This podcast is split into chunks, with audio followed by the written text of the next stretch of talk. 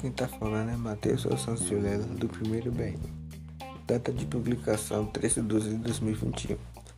Eu vou começar falando algumas informações sobre Simone de Beauvoir e Jean-Paul Sartre, conhecidos filósofos existencialistas franceses. Os dois se conheceram no Sorbonne, sendo ambos professores de filosofia. Logo criaram uma parceria e assim passaram a se, a se relacionar afetivamente, afetiva e sexualmente.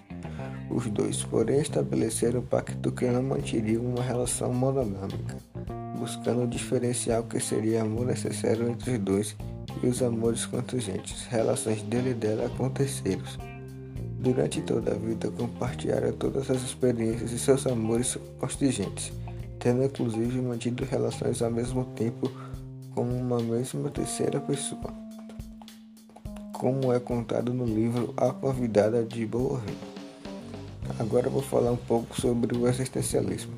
O existencialismo foi uma doutrina filosófica e um movimento intelectual surgido na Europa no final do século XIX, mas ganhou notoriedade no século XX. A partir do desenvolvimento do existencialismo francês, está pautado a existência da metafísica, doendo a liberdade em sua maior morte, refletida nas condições de existência do ser liberdade e responsabilidade.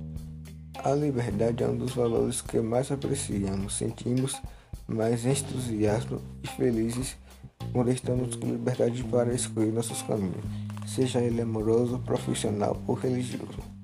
Sabemos-nos bem saber, podemos escolher com quem vivemos, com quem queremos viver ou com quem vamos viver.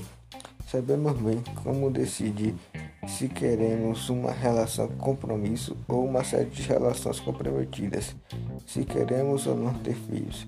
Gostamos da ideia de seres donos dos nossos narizes e de podermos escolher o modelo de nosso carro, a forma como nos vestimos, que comemos.